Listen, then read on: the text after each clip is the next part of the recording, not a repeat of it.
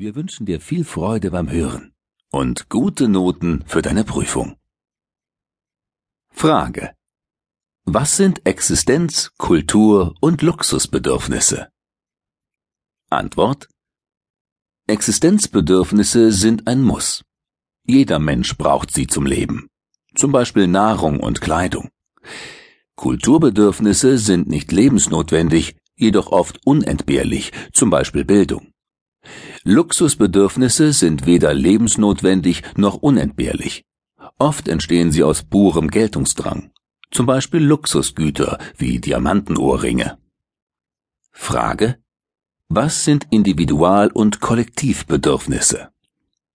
Antwort Individualbedürfnisse haben einzelne Personen und können alleine erfüllt werden, zum Beispiel Nahrung.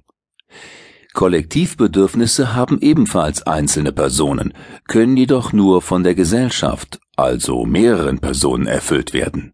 Zum Beispiel wird das Bedürfnis nach Bildung von Schulen und Universitäten oder das Bedürfnis nach Schutz von der Polizei erfüllt. Frage. Was ist Factoring? Antwort. Hier verkauft ein Unternehmen seine Forderung an einen Factor. Der Forderungsbetrag wird vom Factor nach Abzug der Provision gutgeschrieben. Der Factor übernimmt dabei die Dienstleistungsfunktion, er treibt also das Geld ein, die Risikofunktion, falls die Forderung wegen Insolvenz etc. ausfällt, und die Finanzierungsfunktion da der Faktor dem Unternehmen die Forderung sofort gut schreibt, noch ehe das Geld eingetrieben ist. Frage. Was bedeutet Geschäftsfähigkeit? Antwort.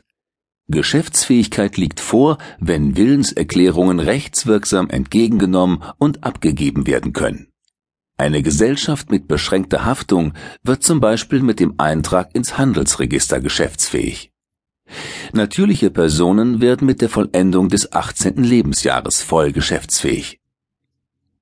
Frage. Was ist Rechtsfähigkeit?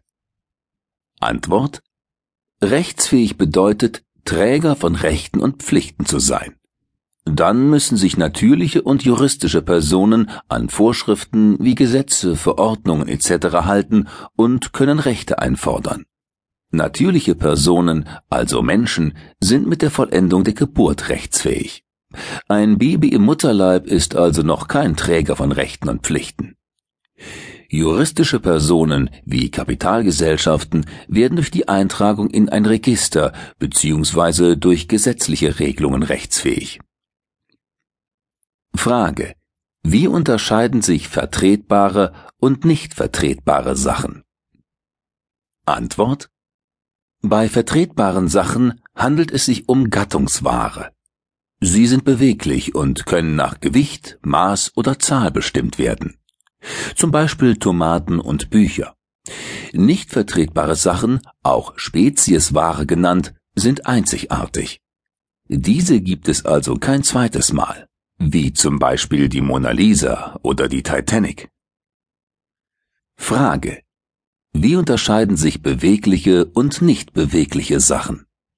Antwort Bewegliche Sachen heißen Mobilien.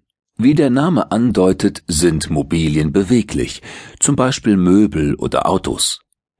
Mobilien sind somit keine Grundstücke oder Bestandteile von Grundstücken. Unbewegliche Sachen heißen Immobilien. Das sind Grundstücke und alles, was mit diesen Grundstücken fest verbunden ist zum Beispiel Gebäude. Frage. Wie unterscheiden sich einseitige und mehrseitige Rechtsgeschäfte? Antwort. Beim einseitigen Rechtsgeschäft wird nur eine Seite zweier oder mehrerer Vertragspartner verpflichtet, etwas zu tun. Dies ist bei einer Bürgschaft der Fall. Der Bürger bürgt, ohne dafür eine Gegenleistung zu erhalten. Bei zweiseitigen bzw. mehrseitigen Rechtsgeschäften werden beide Seiten verpflichtet. Dies ist beim Kaufvertrag der Fall. Der Verkäufer muss dem Käufer die Ware übergeben und die Bezahlung annehmen. Der Käufer muss die Ware annehmen und bezahlen. Frage. Was bedeutet Tarifautonomie? Antwort. Wenn ein Tarifvertrag zwischen den Tarif